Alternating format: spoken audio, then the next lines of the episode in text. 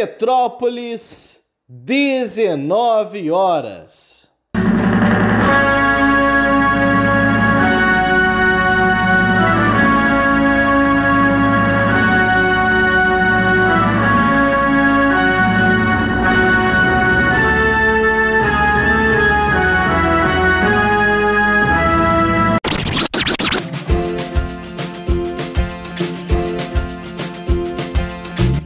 Começa agora a Voz das HQs. Seja bem-vindo, Ministro Alessandro.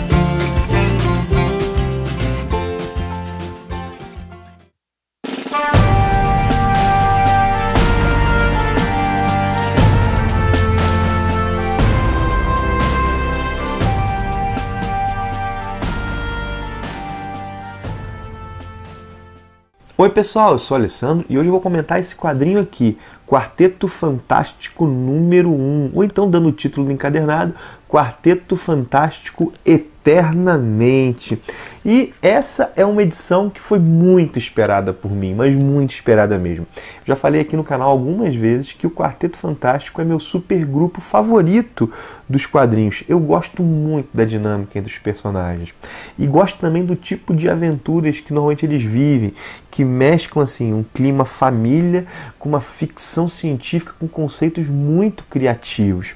Eu sou daqueles que lamentou muito quando a Marvel cancelou o título dos personagens naquele momento daquela querela com a Fox em torno dos direitos dele nos cinemas. E assim, Embora eu tenha lamentado, eu devo dizer que o fim do grupo foi muito digno. Ele aconteceu na saga Guerras Secretas, saga que foi escrita pelo Jonathan Hickman. E assim, uma saga na qual o multiverso foi destruído, sobrou um mundo colcha de retalhos, no mundo bélico composto pelo Doutor Destino com os poderes do Beyonders lá. E assim, ao fim e ao cabo, é, conseguiram derrotar o Doutor Destino e Red, Sul, Valério e Franklin, eles viajaram para reconstruir o multiverso. Isso é bacana, assim, isso é, é um negócio que pô, realmente foi digno. O Ben e o Johnny voltaram para o universo principal da Marvel, só que eles voltaram sem informações. Em princípio, eles acreditavam que sua família estava morta, né?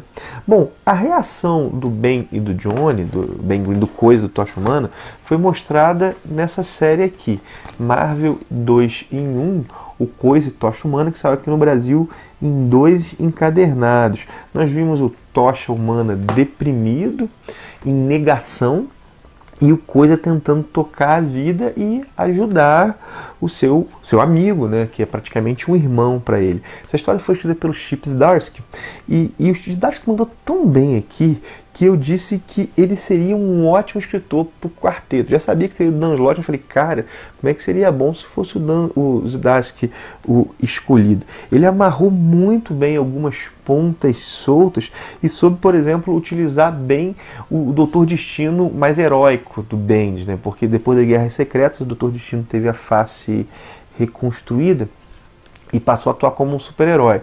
Na verdade, passou a atuar como super-herói na, na, na revista do Homem de Ferro e depois da morte do Homem de Ferro em Guerras Secretas, Guerra Civil 2, perdão, em Guerra Civil 2, ele assume o legado do Homem de Ferro. Bom, a motivação não era tão explicitada e o Zdarsky explicitou essa motivação melhor aqui, ficou bacana.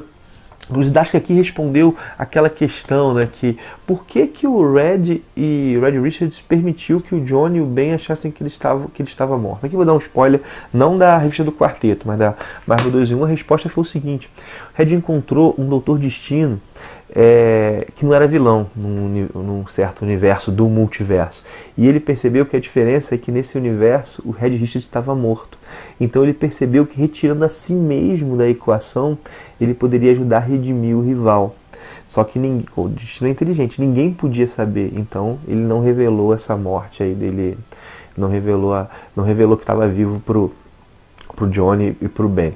uma explicação bacana. Enfim, o Darsky mandou muito bem aqui, né? Outro autor que eu sonho, sonho em ver um dia no quarteto é o Al Ewing, que agora atualmente escreve o Imortal Hulk. Bom, a Marvel resolveu dar pro Dan Slott. Dan Slott é aquele que ficou um longo tempo à frente do Homem-Aranha, escreveu a fase Homem-Aranha Superior, escreveu histórias como Aranha Verso, A Ilha das Aranhas. Ah, o seguinte, né? Eu vou dizer, a Marvel escolheu o Dan Slott e o que, que eu acho do Dan Slott aqui? Pô, cara, o cara mandou bem, eu tenho, tenho que dizer. O cara mandou bem. Ele fez algumas apostas que podem desagradar alguns, eu reconheço isso, mas que são muito coerentes com a tradição do Quarteto Fantástico, muito coerentes mesmo.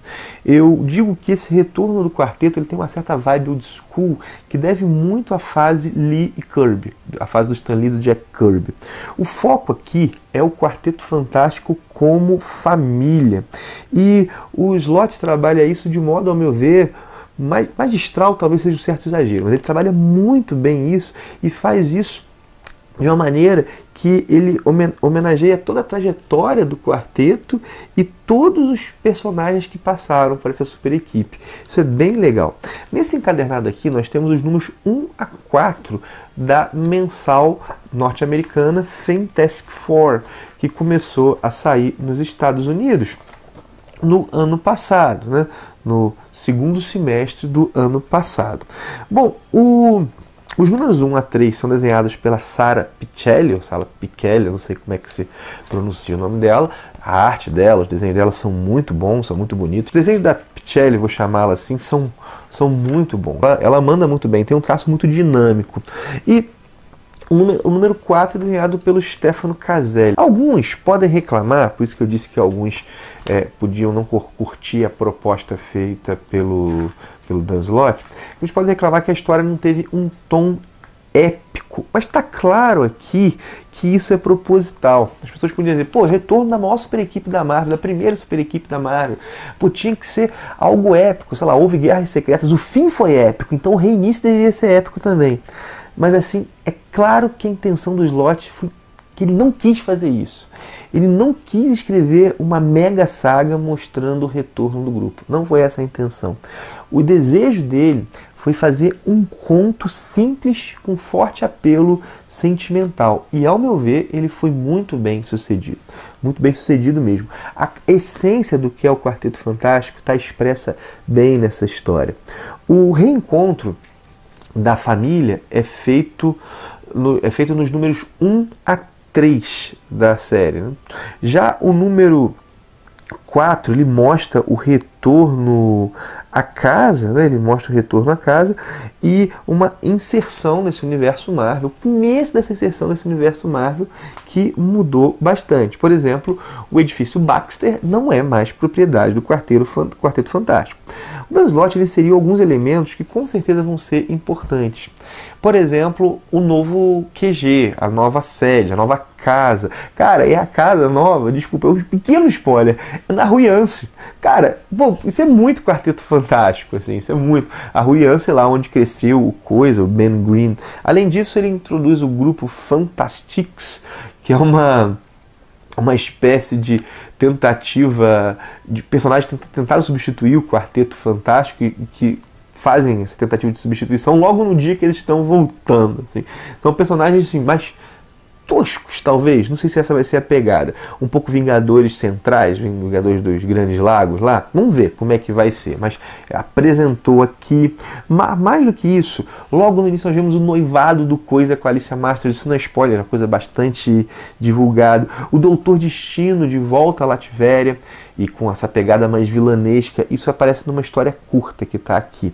Bom, e cara, fora isso, ele introduziu uma nova entidade que é conceitualmente mais terrível que o Galactus, que é a personificação da entropia. O combate a ela foi um tanto trivial, o que combina com o clima dessa história. Mas assim, mas ela é terrível, pode vir a ser utilizada depois. Inclusive, a maneira que é derrotada é inteligente, né? O, o Slot quer frisar isso, né? Essa coisa que a inteligência é um superpoder, a superinteligência é um superpoder, isso é falado aqui. Bom, ele criou assim uma situação para a Fundação Futuro, que eram aquelas crianças que estavam viajando junto com com, a, com o Red, a sua, Valério e o Franklin pelo multiverso, uma situação que permite que histórias bem interessantes com os personagens sejam contadas. Bom, enfim, ao meu ver, foi um belo recomeço para o grupo, um recomeço tocante, teve essa, essa postura mais talvez intimista, talvez exagerada, mas focada nas relações entre eles e me deixou muito empolgado para o que vem por aí. Repito, é uma proposta específica que provavelmente não vai agradar a todos, mas que é bem coerente com a tradição do Quarteto Fantástico. Algo que eu achei que faltou foi o seguinte: foi uma referência a elementos dessa revista aqui, da Marvel 2 em 1, tocha humana, coisa e tocha humana. Assim, por exemplo, há elementos aqui que parece que foram ignorados, como o encontro da Sue Richards com o tocha humana desmaiada. É claro que isso é rápido, pode ser resolvido depois, mas, cara, a maneira que é contado né, nessa revista aqui é, parece que realmente eh, o Slot ignorou isso. E não é o tipo de coisa que ele costuma fazer. Ele manda muito bem no uso da cronologia. Um personagem que é um autor, perdão, que gosta disso. O, que, que situação é essa? O Tocha Humana estava num outro plano do multiverso, à procura da irmã, com os poderes acabando, e há um momento entre eles. Ela chega, ele está desmaiado, e bom, isso fazia, faria parte do retorno deles. Embora o Tocha Humana não viu a Sue Richard, a Sue Richard viu o Tocha Humana. Bom, eu recomendo uma coisa que é legal. Eu recomendo esse número 2 aqui. Ele, as duas últimas histórias, que é Marvel 2 em 1, 11 e 12, elas se passam após o retorno do quarteto. Elas se passam após isso aqui. Eu recomendo demais que leiam isso como complemento, porque o Zidarsky ele levou em conta isso aqui e nas suas duas histórias, né? Últimas duas histórias, cara, e realmente são histórias tocantes. O ponto alto desse é, Marvel 2 em 1, Tocha Humana, Coisa Tocha Humana, número 2, são essas duas últimas duas histórias que se passam após o retorno do Quarteto Fantástico. Enfim, minha gente, o Quarteto Fantástico está de volta, ao meu ver, está em boas mãos e para ficar. Bom, o meu sonho para de ver o Al Ewing escrever no Quarteto Fantástico, pelo visto vai ficar um pouco mais para frente, mas por enquanto o Dan Slott está fazendo um trabalho bem legal. Atenção! Anota aí! Agora é hora do pronunciamento da senha de hoje. Senha número 9, coleção. Senha número 9, coleção. Muito bem, anotou direitinho? Lembrando que, após as 15 senhas, você deve mandar elas todas listadas para o seguinte e-mail: avozdashqs@gmail.com. Pronto. A partir daí, tu já está concorrendo ao primeiro sorteio da Voz das HQs. Yes!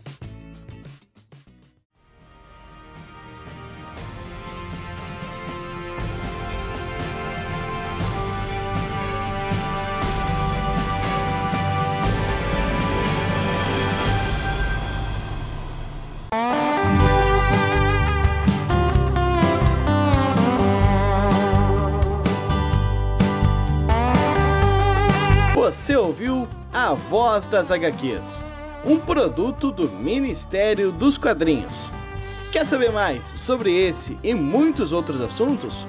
Então acessa lá no YouTube o canal do Ministério.